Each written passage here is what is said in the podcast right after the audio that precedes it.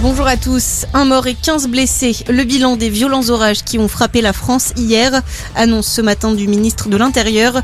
Gérald Darmanin précise que deux blessés sont dans un état grave, notamment une jeune fille de 13 ans. On le rappelle, hier, une femme de 30 ans a perdu la vie à Rouen. Au total, les pompiers sont intervenus environ 3500 fois à travers toute la France. La ville de Lille porte plainte après la découverte de tags pro-nazis et pro-Russie. Plusieurs croix gammées ont notamment été dessinées dans l'enceinte d'un stade où était organisé un tournoi de foot en faveur de l'Ukraine par une association de réfugiés.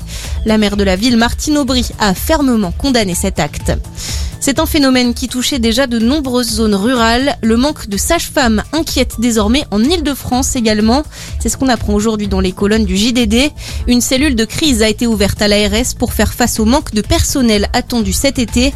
Pour la première fois dans la région, une maternité va fermer pendant trois semaines début août, celle de Melan en Yvelines.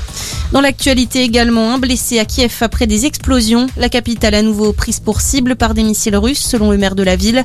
Plusieurs explosions ont été signalées ce matin. Sur sa page Facebook, l'état-major de l'armée ukrainienne annonce que le Kremlin vise toujours des infrastructures militaires et civiles. Hier, c'est un célèbre monastère dans l'est du pays qui a été touché. À la page des sports, le tennis tout d'abord et cette affiche Raphaël Nadal face à Casper Rude. Finale homme de Roland Garros, l'Espagnol va tenter de décrocher un 14e titre sur la terre battue parisienne. Et puis du rugby pour terminer, dernière journée de top 14 au programme ce soir. Si on sait déjà que Montpellier, Bordeaux-Bègles et Castres sont d'ores et déjà qualifiés en phase finale, six équipes vont se disputer les trois autres places restantes. La Rochelle, 4e, se déplace à Lyon, 8e. Le Racing, 5e, reçoit Toulon 7e et Toulouse 6e affrontent Biarritz, la lanterne rouge.